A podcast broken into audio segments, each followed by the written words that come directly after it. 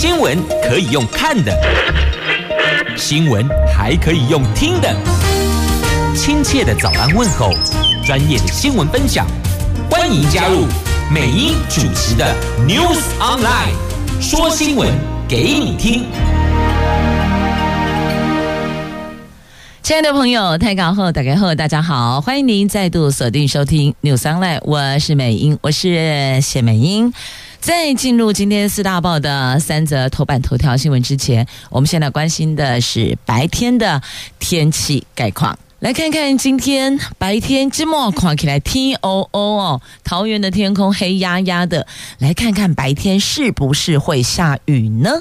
好，来自中央气象局所提供白天的天气概况哦。北北桃温度介于十六度到二十度，竹竹苗十三度到二十三度。那么白天除了台北市 OMT 以外，新北、桃园、新竹市、新竹县到苗栗都是阳光露脸的晴朗好天气呢。所以，虽然现在感觉这天空黑压压的，听哦哦，但是呢。气象局告诉我们，今天白天不会下雨啦，那么晚上也没有降雨的机会。好，提供你。那么今天四大报的三则头版头条，分别是《中国时报》、《联合报》讲的是诺鲁宣布跟我国断交，这两度跟我国断交了。现在我们的友邦剩十二国。那《自由时报》头版头条。这指的是陈吉仲学术研究抄袭，国民党的张思刚、林涛、杨志书判拘役。经济日报头版头条：苹果在大陆大降价，而且是罕见的用促销来清库存。来，联合中时今天头版头条：这选举结束后两天，诺鲁宣布跟我国断交啊！这台湾跟诺鲁断交，就是大陆警告还没就职的赖政府吗？这加一个问号哦。这个动手的时机点颇耐人寻味。那未来新政府外交攻防势必得步步为营了。所以你看，在去年十月，二零二三年十月哦，去年十月，诺鲁前总统奎恩洛斯造访台湾参加国庆活动，回国后在二十五号被国会赶下台。那么当时他来台湾的时候，看到媒体有捕捉到他跟蔡总统一同品尝台湾特色口味冰淇淋。看来这个画面，此情此景，只待成追忆了。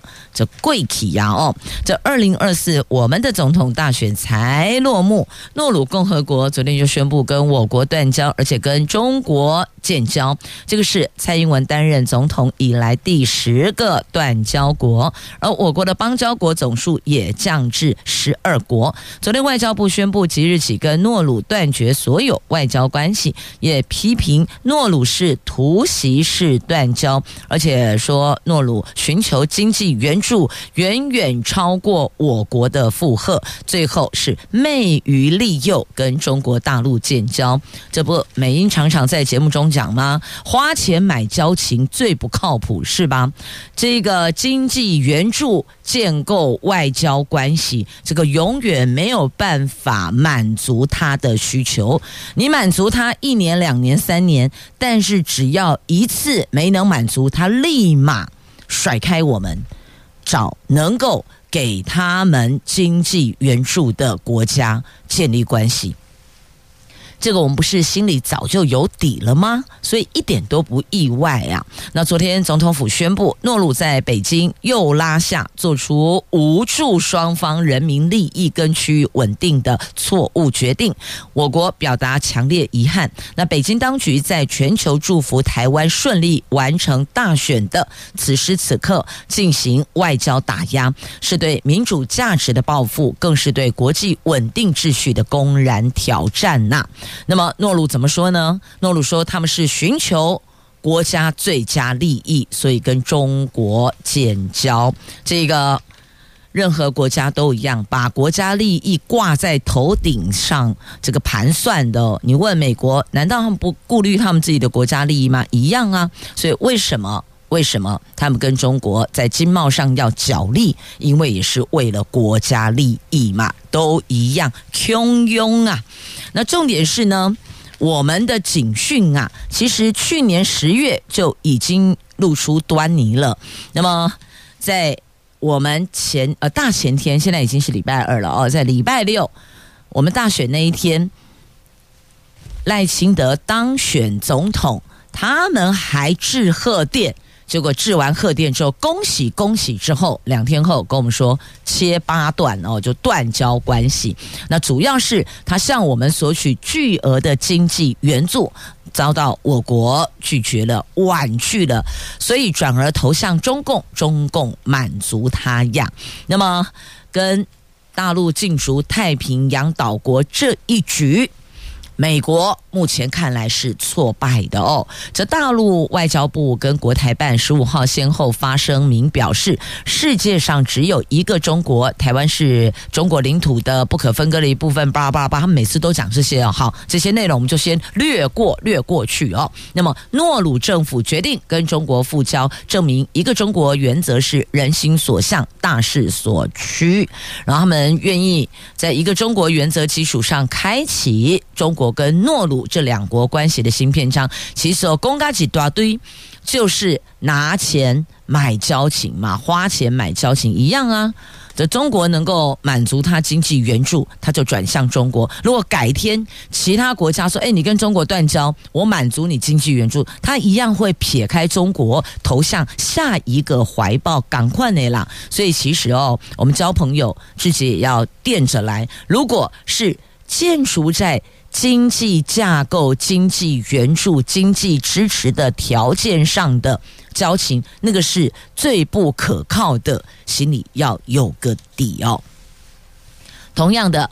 缩小到我们人与人之间的人际关系也是同样的哦，这交朋友很重要啊。如果都是单方面给予援助、单方面付出，你说这段友情能持久吗？难吧。所以把范围缩小到人跟人之间，同样也是这样的哦。只是呢，这个两岸的关系。扩大到彼此外交的角力，那这种角力我们还能继续多久呢？所以唯有壮大我们自己，不靠外援，我们可以自己努力。那么就像贵体郎共，新加坡其实面积很小，人数也不多，可是为什么他们在经济发展上能够如此的强韧？所以就是我们要停止内耗。要团结一致，开门团结一致对外，这才是对全国百姓之福啊！好，针对今天中时联合的头版头条新闻，再补一句，至少也要让我们抒发一下情绪，但是还是要有风度哦。毕竟这个诺鲁，它全人口也不过一万三千人，一点三万呢，这比甚至有的里。像中立区就有里人数就超过一万三啦，这比一个里还要少的人口数，那基本上，哎，我们也就这样了吧，酸一下，酸一下，发泄发泄一下情绪，但风度还是要有的。其实哦，他们在二零零二年就曾经跟我国断交过，那个时候断交有跟钱脱不了干系呀，所以这回因为钱再度抛弃我们，一点都不意外哦。那它是世界上最小的岛国和共和国，也是世界上第三小的国家。好，第三小的国家，不要一起念哈，感觉你是在骂人好吗？它仅大于摩纳哥跟梵蒂冈，人口一万三千人，世界倒数第三。好，小伟。有点这个概念哦，你或许就觉得说好，那这样也不会觉得非常的这个气愤气愤哦。一万三千人也就这样，只是因为它也是一个国家，所以呢，我们从十三十三个国家剩十二个邦交国了哦。那么吴钊燮任内啊，我们的外交部长吴钊燮任内没有建交国，只有断交国，而且他任内断交八国，已经断交了八个国家，但当然后面。都有中共的这个影子哦，都有他的，他就是一个引武者。那为什么这样对我们呢？就是一个警告。好，所以如何壮大我们自己，才是我们当下最需要去思考的。因此，我们要展现出我们稳健向前行的力量。我会好好的。来，接着《自由时报》头版头条的新闻呢，这国民党议员张思刚跟林涛还有发言人杨志瑜判居役，原因就是在于他们在前年的时候，也就是那个时候县市长选举的期间，还有印象吗？前年的九月二十九号，这三位。举办记者会，质疑农委会主委陈其仲过去在科技部补助专题计划内容涉嫌抄袭。好，那么陈其仲为了捍卫学术名誉，所以控告这三位。那台北地方法院指这三个人没经查证公开诽谤，昨天依散布文字诽谤罪，分别判处拘役一个。是张思刚拘役五十天，林涛拘役五十五天，杨志瑜之拘役五十天，那都可以一颗罚金，而且可以上诉哦。那么这三位昨天发声明指出，陈其仲当时贵为农委会的主委，言行本应受到各界检验，对判决结果感到遗憾。他们三位将会提上诉。那么当事人陈其仲则感谢法院还给他公道，他强调是学者。重视学术名誉，绝对不会抄袭。那说有多少人知道法院还他清白了？那像今天自由时报头版头条这么斗大的这个标题篇幅哦，应该都知道了。不过因为这还可以上诉，所以上诉后会不会有其他不同的这个判决，目前还不知道。但仅就这件事哦，也提醒所有的朋友们，任何事情要。指控之前要召开记者会之前，你把所有的证据罗列清楚，一次到位。那当然，如果您是当事人，对于这样的事情被指控，那觉得内容不实，那您也可以向法院提告哦。各自有各自的权利，但是呢，都得要让证据来说话呀。来。继续，我们关心的是在今天《经济日报》头版头条的财经新闻。好，我们来看苹果在大陆大降价，清库存大降价呀！这罕见的促销清库存。苹果大陆官网昨天公告的，在一月十八号到二十一号启动为期四天的迎新春限时优惠呀！这过去从来没有，超罕见的哦！这个主力产品都有优惠方案，包括了 iPhone、iPad、Apple Watch 等等等等等。去看一下，项目还蛮多的哦，而且还提供了二十四期免息分期，最高降价人民币八百元，换算台币差不多要三千五百元喽。那单一品项最高折扣达到七趴。苹果过往罕见在官网寄出折扣，尤其先前传出苹果在大陆市场销售踢到了铁板，这次无预警推出了优惠，还有免息分期等好康，使得市场苹果用力出清大陆库存的疑虑升高，也连带牵动了台积电、大立光、红海等苹果概念股的后市啊。那么市场人士分析，过往苹果很少在官官网进行商品降价活动，而最常看见的降价活动都是落在第三季的返校教育优惠专案，确实有哦，这学生有吧？哦，只有学生才有的优惠方案，而且大多是针对笔电。平板降价，而这次优惠活动居然是在年初，而且涵盖最热门的 iPhone 系列，凸显苹果在大陆市场销售的的确确遇到瓶颈，踢到铁板，所以呢，只能降价下猛药。寻求突围的机会呀！好，就是在大陆市场降价概况。或许有人说：“好，阿内我来 K 下背。”但是不要忘了里边那个内建软体，你可能要再看一下那个繁体字跟简体字哦。有人说 OK 的，那你就 OK 哦，不然就把它调整一下，改成繁体字，就是习惯习惯使用哦。好，那再来看股市。既然都讲啊，连带的也会牵动台积电、大立光、鸿海等苹果概念股的后市发展。那接着来看股市了，同样在今天的《经济日报》头版版面，来大摩挺台股啊，他是看好的哦，他是乐观以待的哦。来同我们的总统大选尘埃落定，摩根士坦利就是大摩证券在最新出具的台湾股市策略报告中指出，台股。选后将回归基本面，在获利成长、外资重新关注，还有不确定因素消除这三大利多催化下，预期指数将走中长多，所以建议逢回加码。这是他们给的建议，大摩给的建议哦。那大摩维持对加权指数一万八千五百点的预估，乐观情境是上看两万点，他们是看两万点，喊攻两万点。不过要注意一下，散户朋友们要当心，要留意哦。有时候这些大盘喊冲的时候，那什么时候它？返回你不知道，因此呢，所有的金融商品的买卖真的都要特别留意，小心，自个儿也得做功课。唔通把人假逼混，你就得化修吼，万不离让谁等来学，你个向真凶哇，那可能。就只好椒盐配本啊！哦，好，那再来看啊、这个是来自瑞士达沃斯世界经济论坛，他们预期今年经济成长将减弱。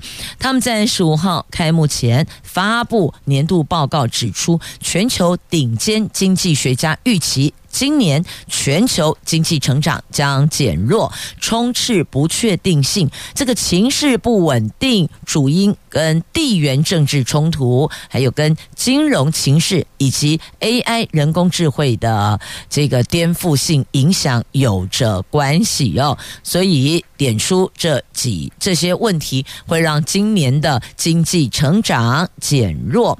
那么再来，国际货币基金组织分析显示，人工智慧。崛起将影响全球将近四十趴的工作机会，先进经济体受到的影响可能会比新兴市场还有低收入国家还要大，可能也会加大不平等的问题。所以你看，这个 AI 人工智慧的冲击，在各个环节都看到它的影子呀。因此，在这里也提醒大家要多加留意哦。这不单只是我们购买金融商品的问题而已哦，那还包括了啊，许多朋友们可能有从事其他的这个投资的时候呢，您也得评估清楚一些些，这样子或许对您所投入的资本来讲会多一丁点儿的保障呢。那再来。呃，要看一下那这个，在今天《经济日报》内页还有这一则报道，指的是台湾股市主动式基金有戏。这台股选前资金观望气氛转趋浓厚，然而短底逐渐成型，选后台股人气将再度汇聚。加上半导体龙头厂台积电十八号要召开法说会，今天是十六号，后天哦，星期四要召开法说会。那台湾十一月景气灯号重回黄蓝灯之上，有这么多正向讯号，让法人预计台股。多头格局不变，可望逐步回温，后市个股表现空间会比较大，所以建议逢低择优布局相关台股主动式基金。因此，他的意思就是说，哦，这个有戏可以好好的再观察，好好的再看。但是呢，不要忘了，这个有戏连后也是有一些不确定性的因素，还是得关注。在关注哇，来，接着我们来看，在今天《自由时报》以及《联合报》头版版面有报道的话题，这个美国跨党派的资深代表团到台湾来，你看我们选完隔天，印度来呀，来得很快呀，迅速火速抵达台湾，他们来这儿重申两岸对话，强调重视两岸对话。那么赖清德则说，台湾美国伙伴关系意义重大。承诺会延续蔡英文路线，捍卫台湾海峡和平。那中国要美国恪守一个中国原则。好，每次他们都一定会放这句话嘛，他们必须得说的，等于就有点像走个过场的概念啦。台湾大选才结束，美国政府就派遣资深跨党派的代表团到台湾来。昨天在总统府。或蔡总统接见，随后在民进党中央党部会见正副总统当选人赖清德及萧美琴。那赖清德以总统当选人身份指出，台湾未来在他和萧美琴的领导下，会在蔡总统基础之上持续捍卫台湾海峡和平稳定。希望美国继续的支持台湾。那代表团也会晤总统大选失利的新北市长侯友谊、民众党主席柯文哲，还有国民党主席朱立伦。侯友谊说：“感谢美国对选举的关心，他接下来任务是继续的推动市政。”好，那蔡总统接见时指出，美国除了在大选后立刻发表祝贺声明，也派遣了跨党派资深代表团访问台湾，充分展现美国对台湾民主的支持。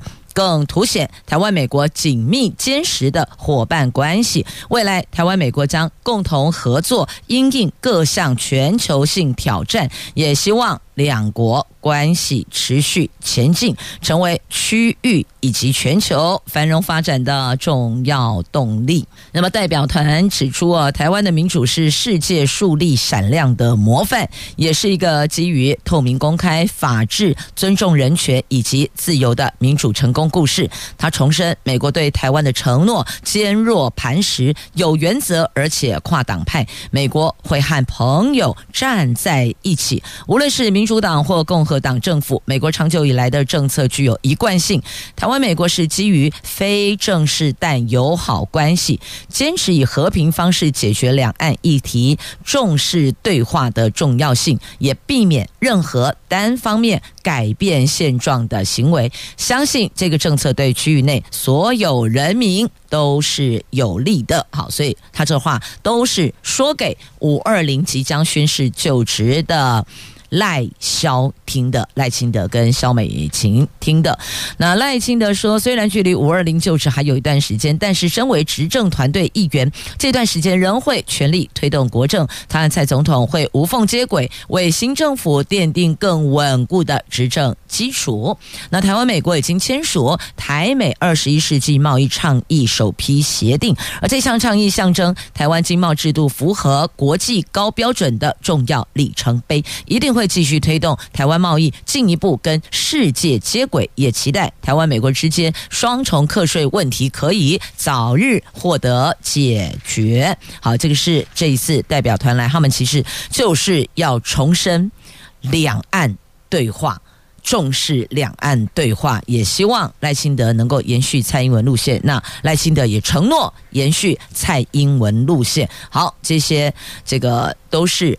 有公开对外表述，媒体也有报道的，那么也凸显两国坚实伙伴关系哦。不过他们特别强调，我们是非正式但友好关系哦。所以你说吧，什么关系都能够重新树立呀？非正式友好关系，又一个这个存在已久的这个关系代表的名词了。好，那么接着呢，我们再来看的这个是在今天。自由时报头版下方的各地方。统筹分配税款的超征红包，这攸关地方政府财源的中央普通统筹分配税款，截至去年十二月底，实际收入是三千八百一十七点一七亿元，已经超出预算数五百一十六点六七亿，因此地方统筹税款的超征红包至少有五百一十七亿，创下历年的次高。那财政部将在星期五，就是一月十九号前拨付挹注年关资金需求，所以十九号前入账。那财政部希望地方优先用于还债，这个只能够说希望啊，不能强制你这钱只能做什么用途。但有特别提醒地方政府，如果有负债的，请拿来优先偿债吧，至少把那个负债。降低减轻，要不然的话，你要缴的那个利息数也是挺能够吃市库跟县库的银两呢。好，接着我们再来看的这个是学测，如果。到二十八度，温度到二十八度哦，那一天呐、就可以开冷气哦。这是大学学测将在周六登场，总共有十二万名考生报名。到考中心昨天宣布，考试当天气温超过二十八度，考场将可以开冷气，让考生在舒适环境下安心应试。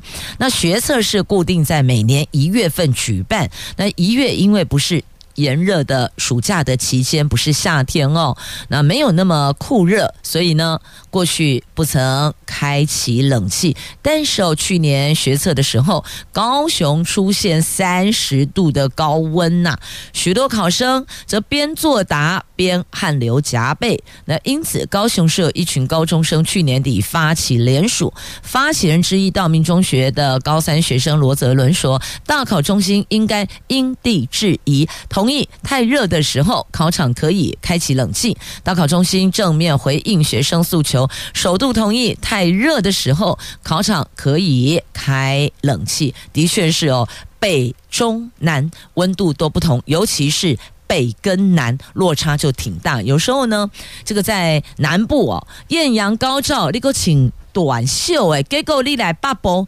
开车上北部，哦，衣服一件一件的加上去，哈，北部真的比较湿冷，所以呢，因地制宜，我觉得这个是可以接受的。那果然，大考中心也给予善面的回应了。学测当天二十八度就可以开启冷气呀。好，这个是同学们有提出诉求，那么大考中心听到了，因此啊，也要告诉所有的朋友们，如如果感觉哪些地方可以。提供一些建议给主办单位做参考的，您就把它提出来。因为提建议不是要强迫人家接受，但是至少提供了一个可以讨论的空间嘛。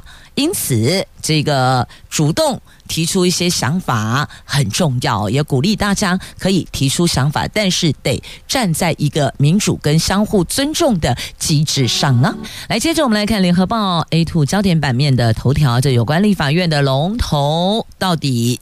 后续会由谁出来呢？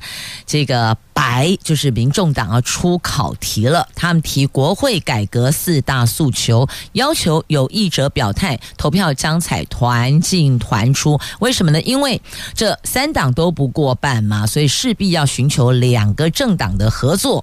呃，谁跟谁都可以合作，那么也可以各自推人选出来。那如果是各自推人选出来，那就看这三。大政党当中哪一个政党的席次，立委席次是最多的哦？那我们来看一下这正副院长是怎么选的。依照立法委员互选院长、副院长办法，立法院正副院长由立委互选，必须有立委总额三分之一以上出席方得举行，而且以得出席人数过半数的票数者为当选。如果第一次投票，没有人取得过半数的票数的时候，就得以票比较多的前两名重新投票，以得票比较多数者当选。那第一次投票得票前两名有两个人以上同票数者，一并列入第二次的选举票。啊，那共同了解啊，就很清楚了。那所以呢，这个现在民众党出考题，为什么？因为蓝跟绿都没过半。那么。民众党有八席，所以这八席往蓝靠，那么就是蓝这一组的推出的人选来担任立院的龙头哦。那么如果是跟绿合作，那么就是由绿营的这一组所推出的人选。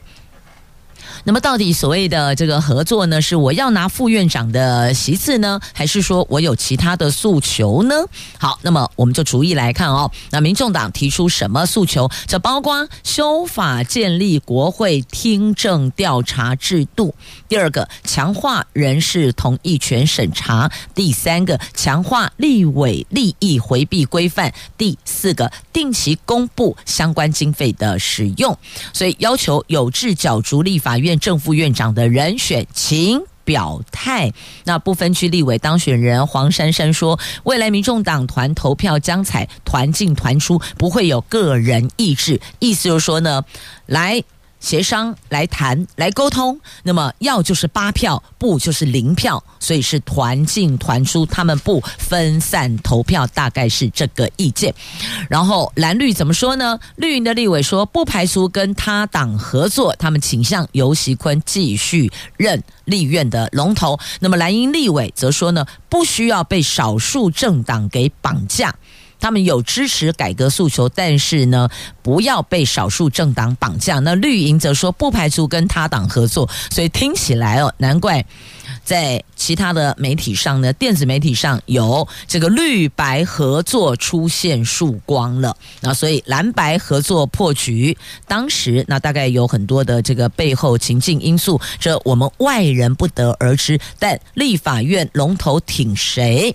这现在蓝绿各有人跳出来讲话哦，蓝营说不需要被少数政党绑架，绿营说我们不排除跟他党合作，所以两个政党的那个呃要怎么说呢？这个过去一直以来从政的一个模式啊，大概略亏一二。一个是可以来合作哦，我们的最大目标是什么？最重要目标就是要。继续拿下立法院的院长的位置，所以我们都可以来谈合作。另外一边是不需要被少数政党绑架，因为我们是第一大党。好，那么这一个大概立院后续就看这三党主席怎么去彼此互相沟通了哦。这也是我们外人所能够智慧的。好，那接着来看这一题，这不是这一题哦，习惯讲题目了吗？来，继续来看这一则新闻，提供所有的朋友们，这个尤其是哦，这个年过五十的朋友们，可以好好的参考一下、思考一下哦，这也是有一个观察的空间的。这个叫做以房养老。您知道吗？现在以房养老生贷金额冲高了。这个根据金管会截至二零二三年底的统计，国营承作以房养老累计核贷有七千八百三十八件，四百四十四亿元。那二零二三年全年增加了一千一百四十一件和六十六亿元，件数和金额。都创下统计以来的分别，一个是次高纪录，一个是新高纪录。那金融圈指出，非老人观念改了，而是因为房价仍高，银行年底冲绩效，还有升息不确定因素消失等三大原因所导致。所以他的意思说，不是老人的观念改了，是因为房价还是很高，还有银行年底要冲绩效，还有升息不确定性因素，所以才导致。但是呢，我们真的可以认真来思考以防养老，因为你只要普遍问一下周围的朋友们、同事哦，您是否以后年长了哦，自己退休了，你还希望由子女每个月来供给你的经济呢？绝大部分的朋友，这天下父母心都是这样，都希望我们可以把自己照顾好，不要给子女增加负担，因为子女也有他的子女要照顾，要养育，所以呢，做父母的都会觉得说，我们把自己啊，让家家的够喝水丢后啊，哈啊家里洗水。有他们要担待的责任跟生活的压力，通常天下父母心都是大部分都是这样子的一个思考一个方向，所以以房养老，这倒是我们可以去构思的。如果未来要退休后的生活有品质，要过得好，那我们经济就必须要稳定，因为你要知道，这生活品质还是。跟您的经济能力有一些些的影响。那再来第二个问题哦，这年纪大了，难免有时候身体上会需要这个进出医院保养一下。那保养也是用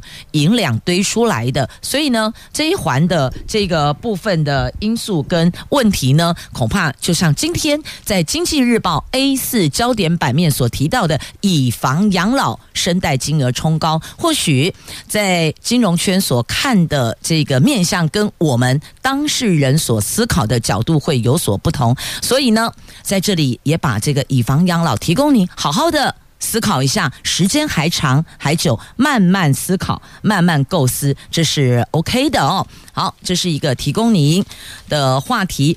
那么再来，中时头版下方哦，重症儿童得出国就医，生孩子找东南亚医生，这到底是什么新闻？为什么会下这样的标题呢？来，这个叫做我们预期看到未来会发生的问题，因为儿科医生、妇科医生越来越缺人了，所以这个问题恐怕在五年后会崩溃呢。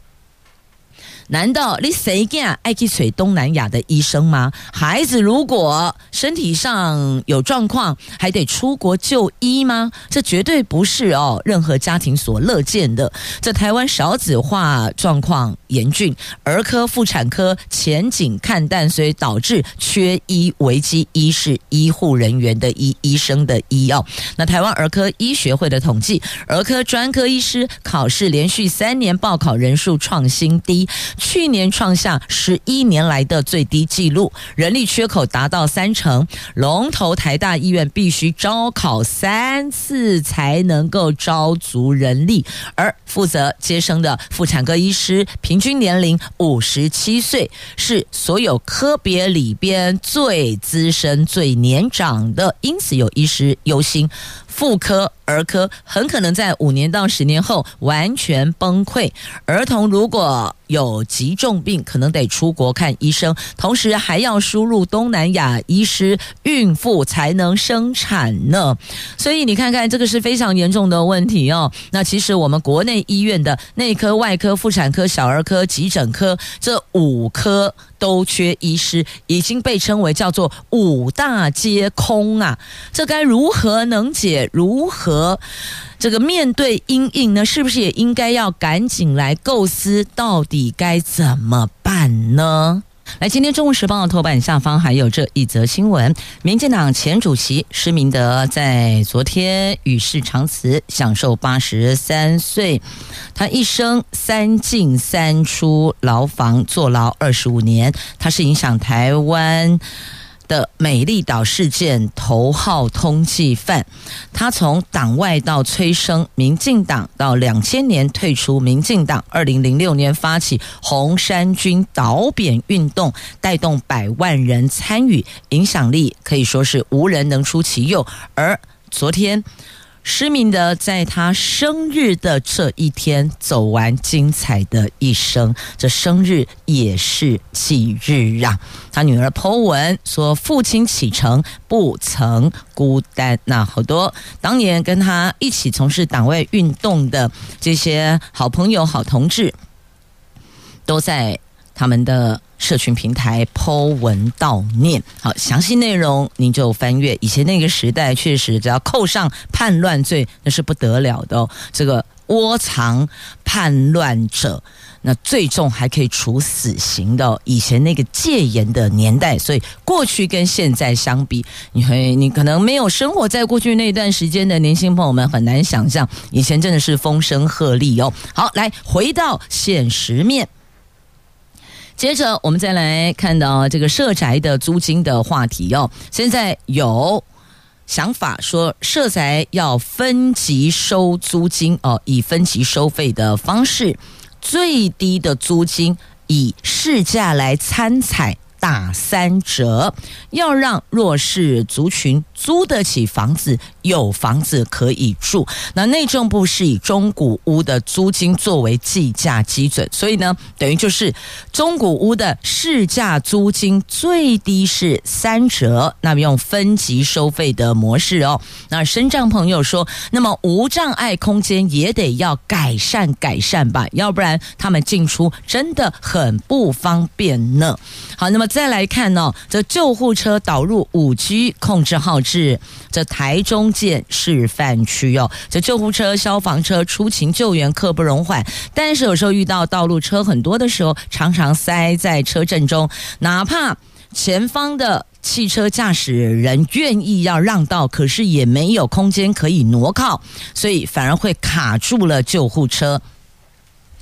因此，交通部运研所规划透过五 G 技术，用于紧急救援车辆优先号志的控制功能。救护车赶路的时候，一路绿灯，不会被号志所阻碍。目前跟台中市合作试办，未来会扩大应用到全国。那学者抱持保守态度，认为需要有完整正负效益及影响，才能够评估适用的交通区域是不是能够全国一体都适用用呢？好，那么再来告诉您哦，中油拼增资涨油气价，因为再亏一百八十亿呀。这政府新政府上台会面临的问题，包括国营事业财务跟油气调涨的压力。中油在昨天发布二零二三年营收，在帮政府稳定物价下，自结税前亏损一百八十亿，不仅是连亏四年，而且。累计亏损更达到了三百一十八亿，目前借款金额高达六千亿，负债比有九成诶，但今年有十四项投资计划要推动，手上却缺乏现金。中油说将向政府争取合理反映油气价格，同时争取增资呀。这个要留意。后续是不是这个价格会有异动了哦？好，那么接着我们再来看的，就是在《自由时报》头版下方哦，这个危害。中部地区四县市环境的这个甲堆肥，抛在沿海的甲堆肥有两万四千吨呢，真是太可怕，强害环境啊！重判五年。在台湾中部沿海农田余温遭到堆置大量的废弃物，后来彰化检方发现有几个人。各自组成环保公司，有郭姓、许姓人等，假借制成堆肥的理由，工人倾倒木材等废弃物，从台中一路到嘉义，有十二处的弃置场，废弃物重量大概有两万四千公吨。彰化地方法院审理后，法官依违反废弃物清理法，将相关人等。判刑四年、五年不等。那另外呢，还有处罚金五百万到六百万元不等。所以你看，这些人这么乱搞、恶搞我们的沿海环境，还好被揪了出来哦。那么也预请所有的朋友们，所有的事业主，如果您要这个有废弃物、事业废弃物要弃置的话，务必寻找合格的环保公司，而且。必须确认他们不会乱乱丢弃，危害台湾的环境。接着再来看啊，这个友善垃圾桶有专利认证的友善垃圾桶，野生动物打不开呀。这利用旧衣回收箱的概念，林业及自然保育署台中分署设计动物友善垃圾桶，有效防止野生动物翻吃垃圾，获得经济部智慧财产局新型专利认证。可以 Google 一下关键字“友善垃圾桶”就跳出来，或是看一下今天自由头版版面。来，头版还有这一则图文，您来看看哦，这到。到底是象鼻岩还是水豚菌呢？这新北市瑞芳深澳渔港知名的奇岩景点象鼻岩，因为常年受到海风吹蚀、自然风化等因素影响，这一指象鼻的部位，去年十二月十六号下午突然断裂坠落海里，让很多人感到扼腕跟怀念。那么有民众。抛出最新的象鼻岩模样，您来看看哦。这 Google 关键字也可以，或是直接翻开自由头版版面。这神似人气可爱动物水豚菌，两个做对比，那个鼻子掉了，就发现哎，长得挺像水豚菌的。您来看看是否变身水豚菌，也是很萌的哦。好，自由头版版面的图文，那提供给您。或是 Google 一下也可以看到，对比一下也挺好的。谢谢您收听，我是美英，我是谢美英，祝福您有愉快、美好、快乐的一天。明天上午我们空中再会了，拜拜。